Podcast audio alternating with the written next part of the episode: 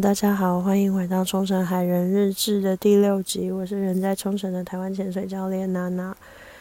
嗯，刚才开头听到那个音乐，不知道大家有没有听到？因为我其实是在冲绳的五十八号线道上面录的，那个是晚上十点的报时的钟声，我很喜欢。就是在我住的地方，其实每一个地区都会有不一样的那个声音。大家还记得我在那个宫古岛的时候也有录它的整点报时。然后冲绳这边，我现在住的是独谷村，独谷村的整点报时晚上十点，然后还有下午就叫小朋友回家。如果你还有看到小朋友在路上逗留什么这类的广播，都会有准定时的播放。然后刚刚播的是那个十点的。然后今天想要跟大家分享的是冲绳生活篇。嗯，冲绳的疫情速报刚好在那个寒流中，想说录个嗯录个节目跟大家说说话，嗯补一下进度这样。然后冲绳的疫情速报，其实大家如果有在追踪国际新闻的话，应该都有看到。台湾新闻应该有在报，就是日本。再次的宣布了紧急事态宣言 （Kinkuji d a i s e n g e n 那这次的范围是东京都埼玉县，然后还有千叶、七八，还有嗯神奈川、卡纳高瓦。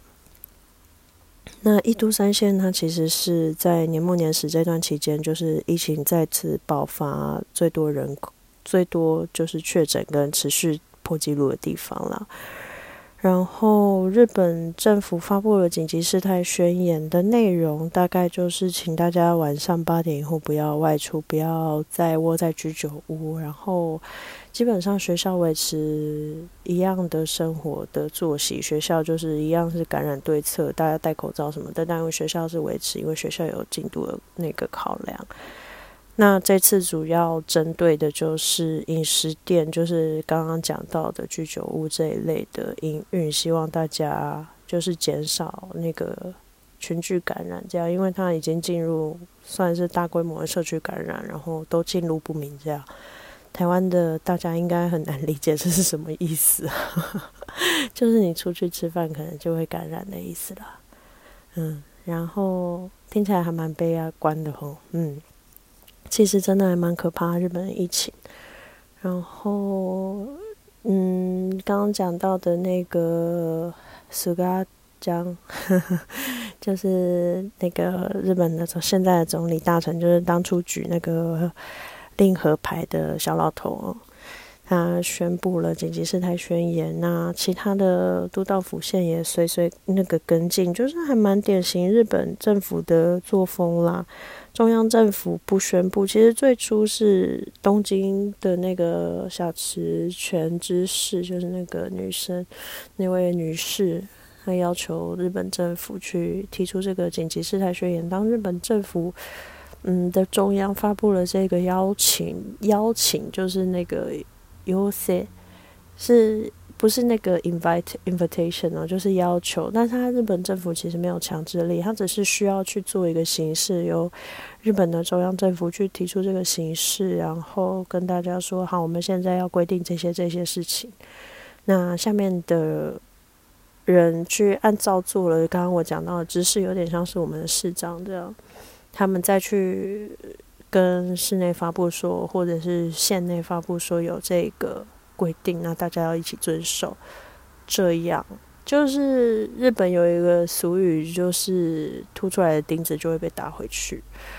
嗯，就是大家都不想要当凸出来的钉子，所以只有当中央政府去下达命令的时候，大家才会去跟上中央政府的角度。这也是为什么日本的防疫一直都这么的慢半拍哦，因为。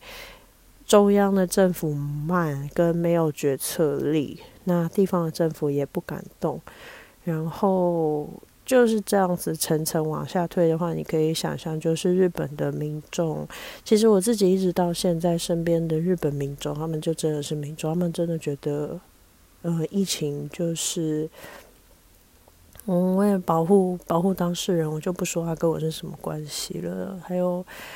还有身边周遭的日本人会说：“诶，为什么东京会有那么多人感染啊？东京有那么多人吗？”诶，就是有啊，每天都好几千个人感染，东京人不就全部都感染完一圈了吗？大概就是这样，他们就是会，嗯，对这件事情还抱持着蛮轻忽的态度，就像我之前。嗯，有在个人页面或者是一些分析上面说，我觉得日本的新闻报道或者是整体的风向，就是像媒体，各国媒体都一样。那在在风向的层面，它有刻意去把它数据化，跟让大家麻痹的那个操作的手段，因为他们就是。嗯，我觉得对他们来说，东京奥运比较重要。二零二一年就是今年的东京奥运不可能再延期，所以他们试着让国内的经济或整体的氛围是活络起来。可是没有想到，就是冬天这一年冬天真的很冷哦。我相信我这一集更新的时候，大家就是正在八度。嗯，有听说。北上南下的朋友都在十度以下，大家注意保暖。嗯嗯，就是在这样的寒冷的情况底下，就是疫情都没有办法压下来。那我们回到冲绳，我刚刚讲的是整体日本的政府的紧急事态宣言，还有日本现在国内整体状况，就是现在终于由日本政府出来，嗯，再请大家配合那个。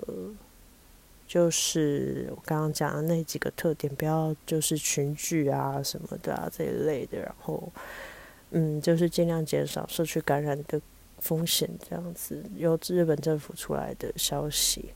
那冲绳这边的话，当然就像刚刚讲，但他们其实很巧妙的没有避开，请不要旅游。他们就暂停了之前那个国内旅游的补助，确实是我自己人在冲绳，然后从事的又是潜水业、旅游业嘛，个人就是是完全就是全部都大部分都 cancel，就是都取消掉了这样子。一月上基本一月基本上是没有客人，就是日本外国客人都没有，嗯，就是领间客人的状态。那这是我们这个行业。那其他冲绳仰赖观光客的行业，你就可以想象，大家如果来过冲绳，应该都还记得那个冲绳很风华，然后去哪里都要排队，然后气得要死的 排队气得要死的生活。那现在真的就是去哪里都不用排队，然后其实大部分很多的店都收起来了。现在我前几天去美国村，嗯，去买找个东西。然后去美国村的时候，我也意外，美国村的大国药妆收掉了。嗯，美国村的大国药妆就是大家进去以后，右手边那个大国药妆是收掉，然后二楼也是都没有人，然后大部分的店家，很多店家都是在做就是要撤出的拍卖这样，然后百货公司也有很多柜是空掉的。嗯，诶，我回我讲到冲绳的那个经济状况，但。回到冲绳的疫情，今天的确诊数是八十，然后过去一周，过去一周冲绳的确诊数是五百六十多的样子。我没有跟大家很详细的数据，大家如果需要数据的话，自己在网络上都可以查得到。嗯，冲绳的疫情的感染数，我刚刚换算了一下，好像每一千个人里面就有三个人感染吧。我如果没有算错的话，就是不要相信我的数据，因为我没有很认真的去查。我们也不是以那个，我们又是我们，嗯，我也不是以那个数据为取向的 podcast。嗯，所以冲绳的。感染率高，然后病床数少，然后再加上我很想要跟大家分享一件事情，就是日本的感染对策真的很荒谬。嗯，就是你如果有接触史，或者是你觉得自己可能有嗯感染了那个新冠肺炎，刚才讲武汉肺炎。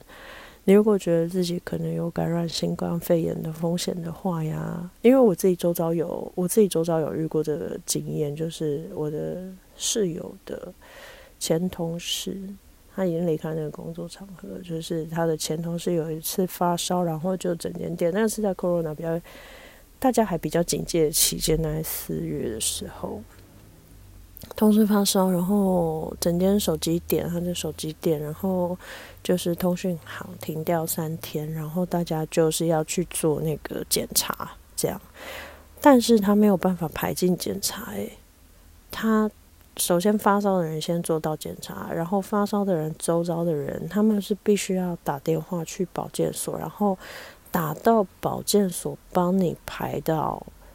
日期，你才可以去保健所，你是不可以自己跑去保健所，没有人要让你进去的。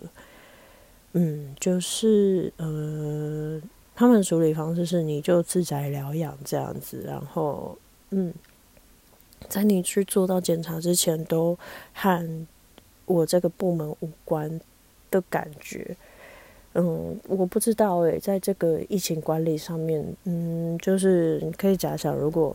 一个发烧的人，然后他如果假设这次是没有确诊了，这个我刚才在讲的案例，如果他有确诊，然后他周遭的人，嗯，他没有办法去做检查，然后在这段期不知道什么时候可以做到检查期间是自然自宅疗养的情况，他的接触大家就是在这个范围啊，反正我也检查不到，那我就是。嗯，继续照常生活，就是会比较没有警戒心。我觉得在那个这样子迂回、迂腐、迂回的对策手段底下，很难要人民有那个正确的知识啦。就是大家其实，在遇到可能会有这样的确诊，或者是周遭人有感染的情况。底下其实没有人知道要做什么事情呢。我是觉得台湾，如果人在台湾，应该会有一个 SOP 已经被公开出来吧。就是如果你有这个风险的话，请你联络谁谁谁，然后会有人怎么样跟你对应服务。嗯，再次强调，台湾这一次在疫情上面真的是做的无话可说。每一次。日本人聊到这件事情，他们又想装作不在乎，又有点不服输，你知道吗？常常会问我说：“哎，你们台湾怎么做到的？是因为你们的那个欧巴讲吗？就是蔡蔡总统？”我说：“不完全是因为我爸讲啦。”然后，嗯，他们很难理解台湾到底怎么在一开始就做到那个进入路径的控管呢？就是。嗯，他的接触路径，或者是他的这个确诊的案例的那个移动的路径，什么这些东西，使用网络这件事情，在他们的意识中好像没有，就是他们没有这个观念。这样，嗯，大家上个 PPT 就看到那个日本还在用传真哦，对，就是这样的状态。好，我今天的速报大概就讲到这边吧。然后哦，我最后想要跟大家分享一下，嗯，可能对大家来说比较切身相关。我觉得这一集比较像我就是困在疫情中的碎碎念，但我觉得这样也蛮价蛮有价值的啦。因为我也没想到自己会在来到日本工作的这段时间，然后遇到一个。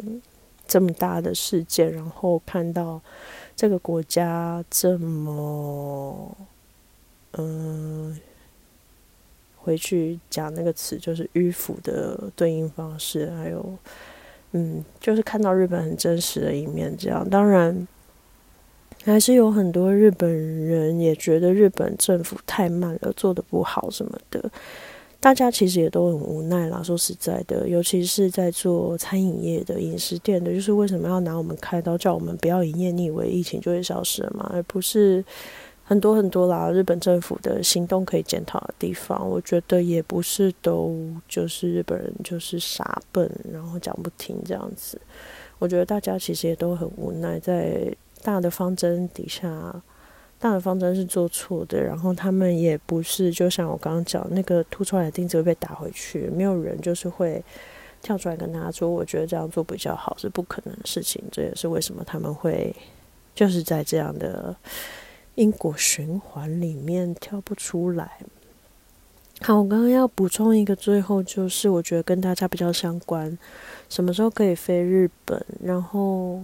日本的人其实也在等啦，尤其像我在这种观光重镇冲绳，真的快不行了诶。经济上面来说，嗯，真的撑不下去，有非常多潜水店都收起来了。然后，嗯，大家潜水教练跑去打工，我是还蛮幸运的，现在还维持着生计。但大家打工的地方，接下来饮食店也要被政府去做封锁的话，会蛮辛苦的。那大家最关心什么时候可以开放来日本？我还是保持着之前分析一样的观点。我觉得日本政府他不会放弃东京奥运，所以二零二一年的七月暑假那段时间，日本的国门一定会开放。当然，嗯，他就是开放要让大家来参加东京奥运，但嗯，到时候开放。的时候，首先疫情怎么样是另当别论，然后，嗯，大家敢不敢来又是另外一回事，对啊，大概是这样吧。就是我觉得还是会开放，就是今年二零二零年日本还是会开放国门，但是旅游的热度或者是疫情的控制程度，我是没有非常乐观，因为。嗯，大家可以再放一下，放到大概一月中的时候再看一下日本的疫情，可以帮助你去推估今年的那个这个冬天过完以后啊，春天嗯会怎么样？因为现在反正就是圣诞节那一波爆出来了嘛，爆掉两周三周，大家开始发病这样，然后在这个发病跟这一个紧急事态宣言。之后的两三周压下来，那是不是他们又会再重新开始重蹈覆辙？这个是我觉得可以观察的。然后经历过这一波的紧急事态宣言到二月初，所以当到二月初，如果日本的疫情数有感染数有在往下掉的话，他们可能会松动。那个对疫情的警戒，然后就看接下来就看疫苗吧。对，看疫苗在这个疫苗的有效的程度跟在这里施打的速度这样子。嗯，大概，嗯，大概是这样。在初春或者是四月，我觉得可能很难，但是暑假。东京奥运的时候，国门一定会开，但到时候也要看台湾政府会不会开。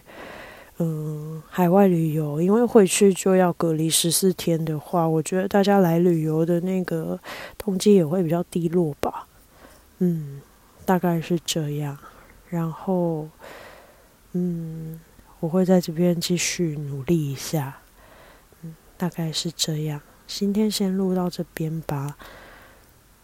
大家如果对嗯这一集或者是日本疫情有什么心情想要分享，还有在日本的台湾人呐，也可以留言给我到粉丝页找我，或者是 Instagram，我 Inst Instagram 比较没有在经营，抱歉，太多平台了，到粉丝页找我吧。就先这样，大家寒流要保暖，注意平安，不要感冒或感染了。拜拜。